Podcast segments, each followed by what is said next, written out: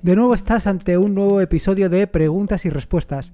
Lo cierto es que estoy súper, súper eh, satisfecho con este tipo de programas. La verdad es que me gustan mucho y me parecen muy, pero que muy interesantes.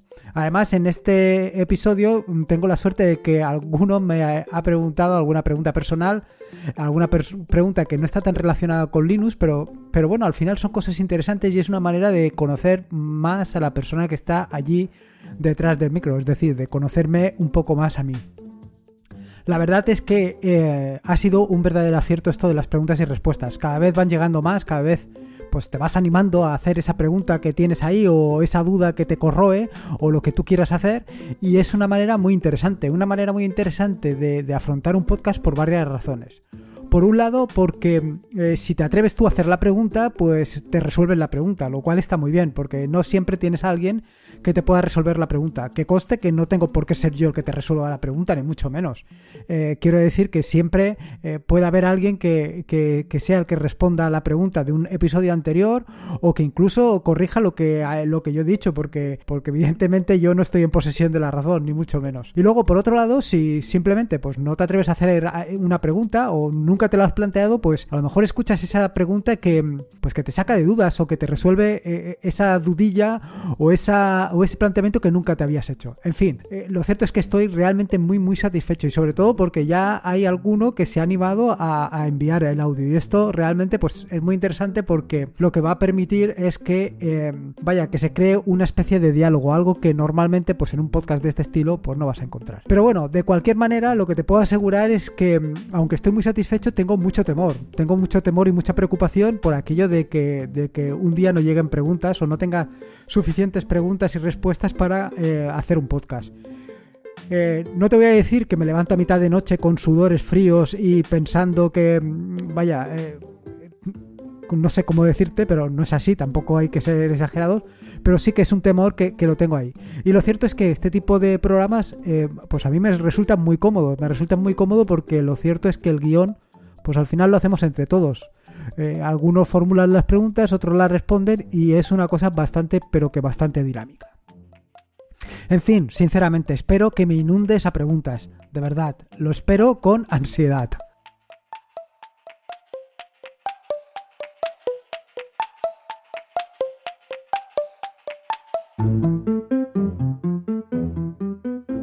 Soy Lorenzo y esto es Atareado.es. Este es el episodio número 154, un podcast sobre Linux, Ubuntu, Android y Open Source. Aquí encontrarás desde cómo ser más productivo en el escritorio o montar un servidor de páginas web en un VPS, hasta cómo convertir tu casa en un hogar inteligente. Vamos, cualquier cosa que quieras hacer con Linux, ya sea con preguntas, con respuestas o como tú quieras, seguro que la vas a encontrar aquí. Como todos los jueves, contarte un poco en qué ando metido para que sepas lo que te vas a encontrar, o bien durante esta semana o en las próximas semanas.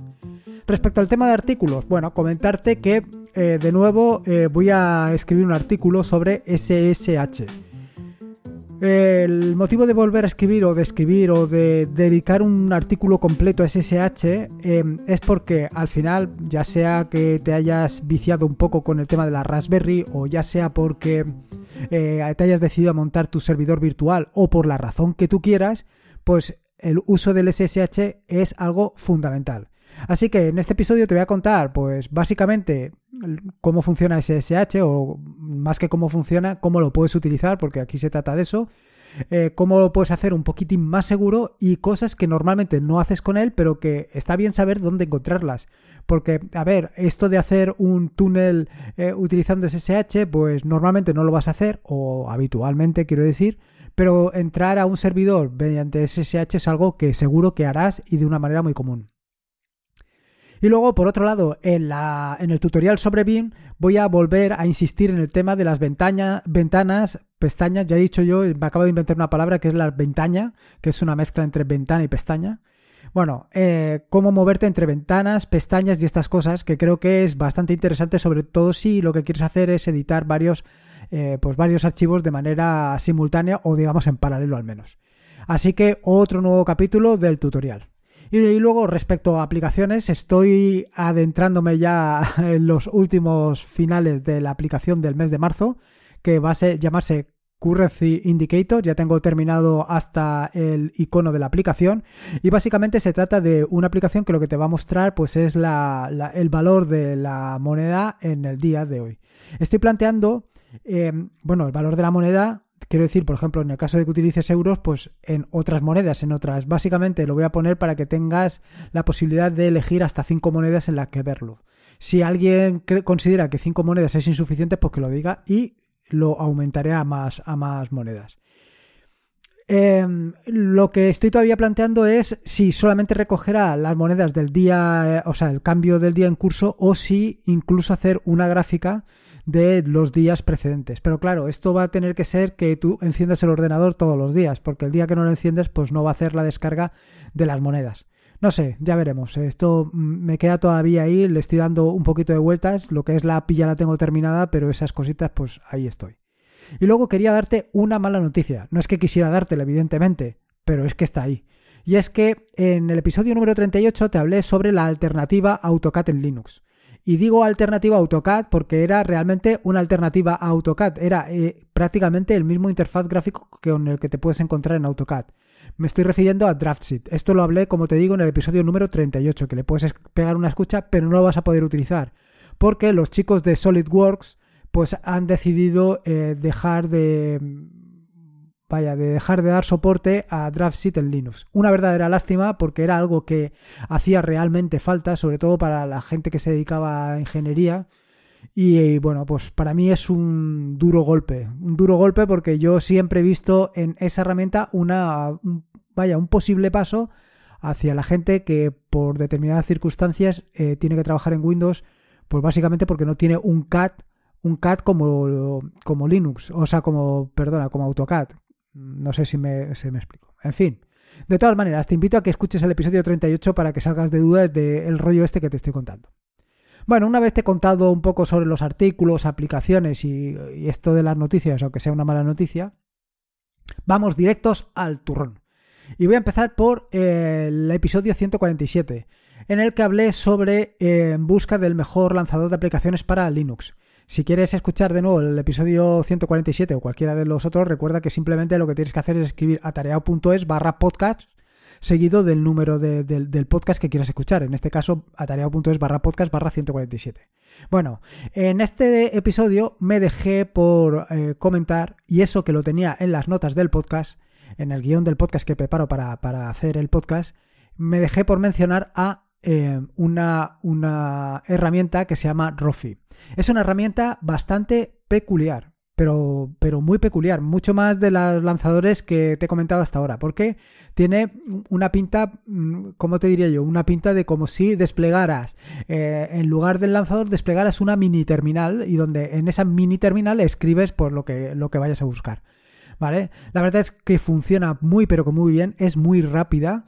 Em, te dejo ahí en las notas del podcast, pues tanto el enlace para que encuentres Rofi como eh, también un comentario, bueno, este comentario no sé si lo he dicho, pero es un comentario de Celita que siempre está ahí al tanto de todo lo que sucede y de todo lo que comento y si en algún momento tiene que rectificarme, añadirme o complementarme, pues no tiene ninguna duda. La verdad es que le agradezco mucho a Celita esas puntualizaciones que, que me hace de tanto en tanto. Y luego hay otro comentario que hace Pierre referente también a esto que comenta Celita de Rofi y es un, un complemento que existe para Rofi que se llama The Menu Extended y que también te dejo en las notas del podcast y que lo que te permite hacer es realizar búsquedas directamente desde Rofi en Google, DuckDuckGo, Wikipedia o donde tú quieras. Lo cierto es que eh, esto es una de las cosas que yo venía demandando para el lanzador y es que Muchas veces yo lo que hago es, eh, para buscar en atareado.es, te va a parecer una locura que, claro, yo busco mucho pues, los artículos que he escrito para luego pues complementar el podcast o para hacer lo que tenga que hacer. Bueno, la cuestión es que para hacer una búsqueda en atareado.es lo que hago es poner site, o sea, en Google escribo site, dos puntos y la palabra o palabras que quiero buscar. Claro, esto desde ULauncher me resulta muy cómodo porque yo en ULauncher tengo hecho un pequeño eh, script o un pequeño lanzador que lo que me permite es eh, efectivamente ya tener escrito eso de site dos puntos y a continuación pues escribo lo que tengo que añadir o lo que tengo que buscar y ya está. Bueno, pues eh, con Rofi esto lo tienes a través de The Menu Extended que, que te permite hacer precisamente eso, hacerlo de las búsquedas. Em, ahora mismo lo tengo configurado tanto Rofi como ULauncher, que es el que quedó victorioso del, de la vaya de la búsqueda o sea, de, la búsqueda de, lanzador es el que quedó victorioso y estoy compaginándolo uno con otro a ver cuál de los dos me resulta más interesante. ULauncher es que de verdad con la, con la ventaja esta de los emojis es que me tiene ganado porque para hacer eh, últimamente que los utilizo mucho pues, pues me parece muy interesante. La siguiente pregunta eh, te voy a dejar para que escuches, porque es la pregunta eh, que me ha hecho José Jiménez del podcast Tomando un Café, que te, dejo el enlace en las notas del podcast porque es un podcast bastante interesante, para que le pegues una escucha tú también. Y te dejo el audio que, que, em, que me ha dejado haciéndome la pregunta. Buenas, Lorenzo. Mira, soy José Jiménez y he escuchado tu podcast sobre que te den preguntas que, para saber para que tú respondas y eh, he visto que hay la posibilidad de enviarte un audio por Telegram y ahora mismo no, no tengo posibilidad de enviártelo por el formulario de contacto porque voy por la calle, pero se me ha ocurrido una pregunta que sí me gustaría saber la respuesta. Así que esta es la pregunta. Si tuvieras que cambiar de sistema operativo por uno que no fuera el que habitualmente utiliza y si tuvieras que cambiar de lenguaje de programación por uno que no fuera de los que utiliza o de los que desarrolla habitualmente, ¿Qué sistema operativo escogería y qué lenguaje de programación escogería? Bueno, te dejo ahí la pregunta. Muchas gracias, Lorenzo. Un saludo. Bueno, respondiendo a José Jiménez y a todo el que lo quiera escuchar, eh, actualmente desde el punto de vista profesional eh, estoy trabajando con un equipo con Windows. Con un equipo con Windows, aunque eh, de manera habitual o constantemente me estoy relacionando con máquinas Linux. Máquinas Linux que tienen un Red Hat detrás. Con lo cual, básicamente, pues eso en la parte profesional. Y en la parte personal, bueno, todo lo que tiene relación con mi hobby mm, o con, este proyecto, porque más que un hobby es un proyecto atareado.es, pues eh, eh, básicamente utilizo Linux, ya sea la distribución Ubuntu, ya sea Linux Mint, cualquiera de las dos distribuciones, dependiendo de que me resuelvan mi problema o no me lo resuelvan. Entonces, si tuviera que cambiar uno y dado mi naturaleza curiosa, pues evidentemente probaría MacOS, porque es el sistema operativo que me queda por probar, porque hasta ahora no, lo he probado nunca. Y, vaya, como te digo, por mi naturaleza curiosa, pues me gustaría probarlo y ver lo que hay. Y luego, por otro lado, es porque como también tiene una SEL, pues allí lo cierto es que me encuentro como pez en el agua. Así que estaría también como en casa. Pero también tengo otra razón. Y otra razón es que me gustaría pues conocer las aplicaciones que hay ahí, porque sé que las aplicaciones que hay en MacOS, o por lo menos en lo que dice la gente que lo utiliza, pues tienen una estética muy interesante, pues también ir migrándolas a Linux, porque yo creo que es una solución para pues que la gente se venga a, pues a cualquier distribución de Linux, que yo creo que es tan válida como cualquier otro sistema operativo, por supuesto. Y respecto, respecto, perdón, respecto a la otra pregunta que formula sobre el tema del lenguaje de programación, decirte que actualmente estoy utilizando PHP y Python de manera de, o sea, bueno, a ver, profesionalmente estoy utilizando básicamente PHP o digamos que un 80% del tiempo utilizo PHP y luego pues hay un 20% que utilizo Python para hacer pues determinadas operaciones. Y luego desde el punto de vista personal o vaya, lo que le dedico a tareao.es es justo al revés. Em, básicamente yo te diría que el 80% es Python, o digamos un 70% es Python, un 20% es PHP eh, en tanto en cuanto todo lo que tiene que ver con la página web y luego a lo mejor queda pues un 10% para JavaScript. Y precisamente eh, si tuviera que cambiar de lenguaje de programación o si tuviera que utilizar otro lenguaje de programación, pues ciertamente utilizaría JavaScript, aunque tengo mucha, pero que mucha curiosidad por Go. No sé por qué, pero es un lenguaje de programación que me llama la atención. Y eso que no conozco nada de él, no, sé ni de qué va ni nada de nada. Pero bueno, lo, cierto es que tengo mucha curiosidad, así que, pues no sé. Bueno, espero que espero haber resuelto estas dos dudas de José Jiménez, o por lo bueno, no creo que sean dudas, simplemente querrá ver o, quieres ver o conocer mi punto de vista o mis inquietudes. Y estas dos yo creo que son las que actualmente son las que más. Yo creo que JavaScript le voy a dedicar más tiempo porque actualmente lo que quiero hacer son más eh, extensiones para no y, y las quiero hacer todas en JavaScript. Pero bueno, un poquito de tiempo. La siguiente pregunta es sobre mm, Signal y es una pregunta que me formula David y que me hace sobre eh, mi opinión sobre Signal diciéndome que en el mundo de Linux se habla siempre muy bien de Telegram, pero al no ser de código abierto, la verdad es que hay un, no hay ninguna prueba de que Telegram no sea tan maligno o aún más maligno que Facebook. Estoy de acuerdo en que Telegram es mejor servicio que WhatsApp, mucho más versátil y potente. Bueno, eh, esto es lo que formula David y mi respuesta es que respecto a Telegram, desde luego, siempre tengo en mente aquello de que si un producto es gratuito, es que el producto eres tú. A mí esto de que Telegram sea gratuito, pues me llama mucho la atención, teniendo en cuenta sobre todo la cantidad de eh, recursos que tiene que estar poniendo detrás. Eh, al final, pues todo está, eh, parte de la nube de, Telegram está en Azure, en Azure, perdona, en, en AWS, en la de Amazon, y esto vale pasta, vale mucho dinero, con lo cual esto se tiene que estar pagando de alguna manera. Así que yo lo dejo ahí.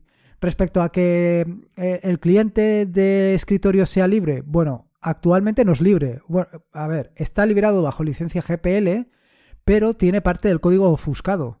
Y de hecho hay abierta, o hasta hace poco había abierto una issue eh, pidiendo que vaya, que esa parte de código que estaba ofuscada o la, o la eliminarán o, la dejarán que, que, fuera completamente visible. Con lo cual, que sea con código abierto, pues tampoco y evidentemente la parte de servidor no lo es, con lo cual es muy peligroso.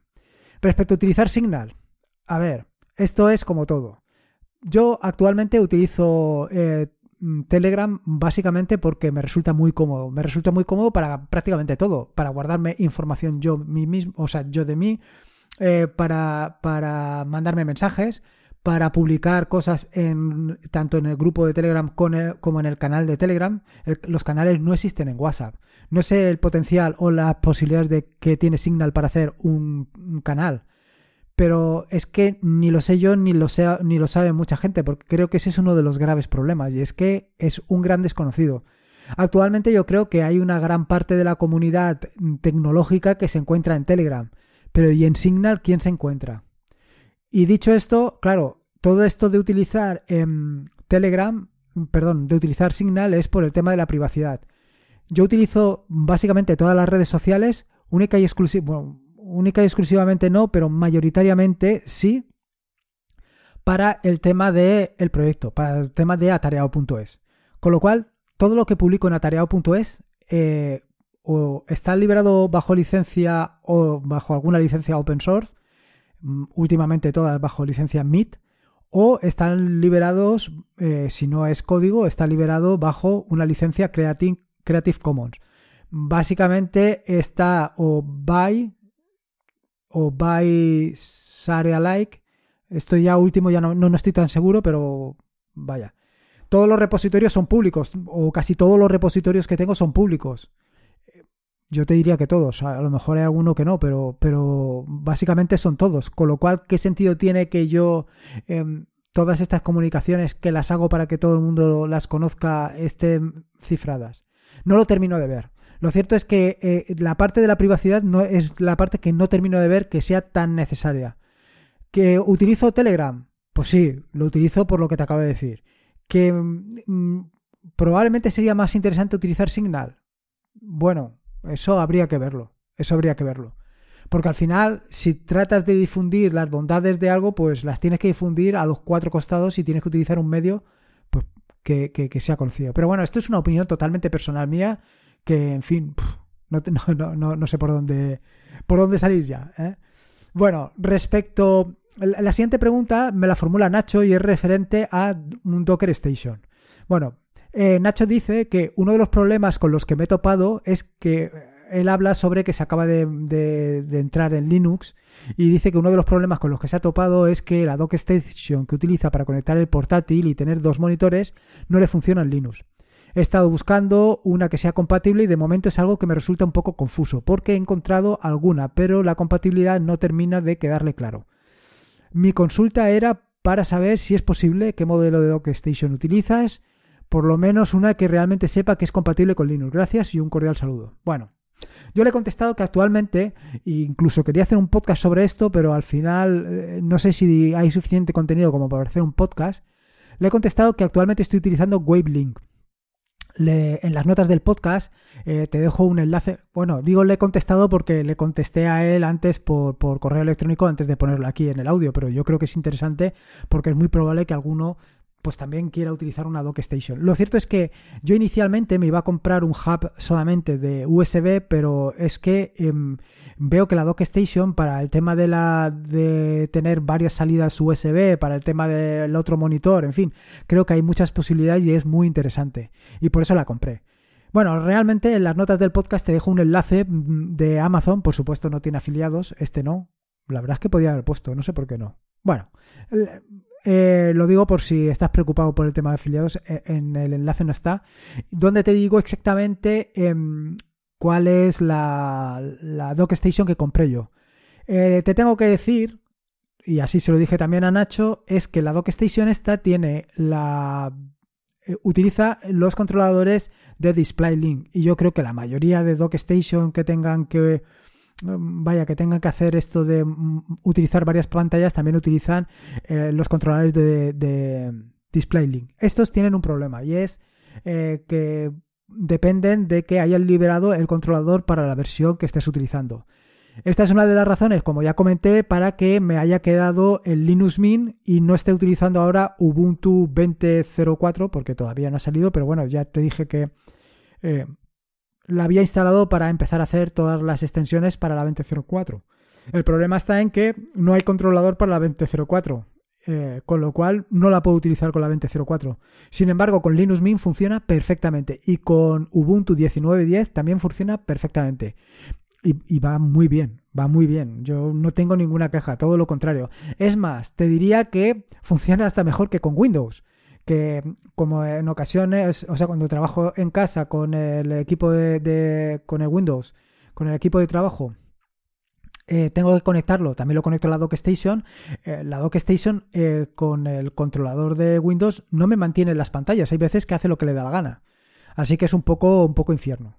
Bueno, y la última pregunta que me da tiempo a hacer en estos 20 minutos, aunque ya me he pasado, es una pregunta que me hace Luis y que habla sobre, o que me pregunta sobre qué, qué es el de terminal utilizo y que qué opino de OMyZSH. Bueno, eh, actualmente estoy utilizando Bash eh, y lo tengo como, vaya, lo tengo complementado con un framework que se llama Basit. Esto lo utilizo, o sea, este framework, eh, lo utilizo única y exclusivamente en el ordenador de casa. En el ordenador de trabajo utilizo básicamente Bash, no, no utilizo ningún framework.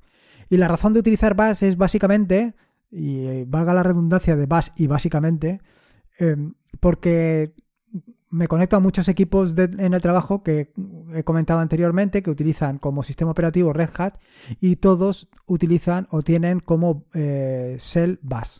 Con lo cual, pues evidentemente si tengo que mm, controlar más alguna Shell, pues es lógico que sea la que sea Bash. Respecto a por qué he comentado lo de Basit, bueno, Basit lo hablé ya o lo comenté ya en el episodio 16, hace más de 140 episodios. Bueno, más de 140 no, hace más de 130 episodios. Y estuve hablando sobre este framework. Y vaya, básicamente titulé el podcast Disfrutar del terminal. Puedes, puedes acceder y puedes escuchar eh, ese podcast en atareado.es barra podcast barra 16 y lo cierto es muy interesante. Y comento esto de Basit porque em, este framework es bastante similar a OMyZSH. ¿Por qué no utilizo Basit en el trabajo? ¿O por qué no utilizo OMyZSH? Pues básicamente porque solamente lo podría utilizar en el equipo, en, en mi equipo. No lo podría utilizar en el resto de máquinas a las que me conecto, lo cual es un verdadero problema. Así que esa es la razón. Eh, desde el punto de vista para trabajar mm, mm, eh, localmente, para trabajar tú, pues probablemente OMA pues te va a resultar pues muy productivo porque muchas de las eh, utilidades o de los complementos o de lo que tú quieras hacer, pues lo tienes ahí, lo tienes muy sencillo para trabajar. Es toda una ventaja. evidentemente. Ahora, en el momento que te tienes que conectar con otros equipos, pues te vas a encontrar con la sorpresa de que eso no está. ¿Qué es lo que tienes que hacer tú o cómo lo tienes que hacer tú? Pues ya depende básicamente de tus necesidades, de si solamente te tienes que relacionar contigo mismo o te tienes que relacionar con otras máquinas. Así de sencillo. En fin, eh, básicamente este es el podcast de hoy. Eh, espero que te hayan gustado las preguntas y respuestas. Eh, a mí realmente me ha resultado muy interesante, no solamente por las preguntas, sino también por el formato. Me parece muy interesante. Y bueno, y las preguntas brutales, ¿eh? las preguntas es brutal. y sobre todo, ya te digo, el tema de que sean em, preguntas, vaya, que sea un tipo de diálogo me parece muy interesante. Dicho esto, voy a preparar, a un, bueno, lo primero es decirte que cuantas más preguntas me puedas enviar, mejor. Por el temor este que he comentado al principio del podcast. Eso por un lado. Por otro lado, si me las quieres enviar por voz, en Atareado, en Atareado, perdona, en, em, en Telegram, en Atareado me las puedes enviar sin ningún problema. Si me las quieres enviar por escrito, por escrito, sin problema. Yo prefiero siempre, como lo he comentado en alguna ocasión, que sea eh, a través del, del, del apartado de contactar. De hecho, voy a añadir una pestañita para o una pestañita, un, checkbox para que puedas marcarlo para que se sepa que es para, para preguntas y respuestas. Pero me da lo mismo, de verdad. Lo que me importa es que me envíes tus preguntas y respuestas. Te lo pido por favor. Así como otras veces te he pedido que, que hagas una valoración, ya sea en Evox, ya sea en Apple Podcast. Aquí te, te pido por favor el tema de las preguntas. De verdad que es un temor que tengo ahí y que hay veces que no me deja dormir como he dicho al principio. En fin, que no me enrollo más. Em, que como sea me dejes tus preguntas, por favor. Poco más. Eh, en las notas del podcast que encontrarás en atareo.es barra podcast barra 154 barra 154 están todos los enlaces que he mencionado a lo largo del mismo. Hay varias cositas interesantes, con lo cual pues lo tienes ahí. Pásate por allí y me dejas tus notas, tu opinión, tus ideas, tus preguntas, lo que tú quieras dejarme. Recordarte que este es un podcast asociado a la increíble y fantástica red de podcast de sospechosos habituales y que te puedes unir eh, o te puedes suscribir a esa increíble y fantástica red de podcast en fitpress.me barra sospechosos habituales. Y por último, y como te digo siempre, recordarte que la vida son dos días y uno ya ha pasado. Así que disfruta como si no hubiera un mañana y si puede ser con Linux, con preguntas y respuestas como tú quieras, mejor que mejor. Un saludo y nos escuchamos el próximo lunes. Thank you.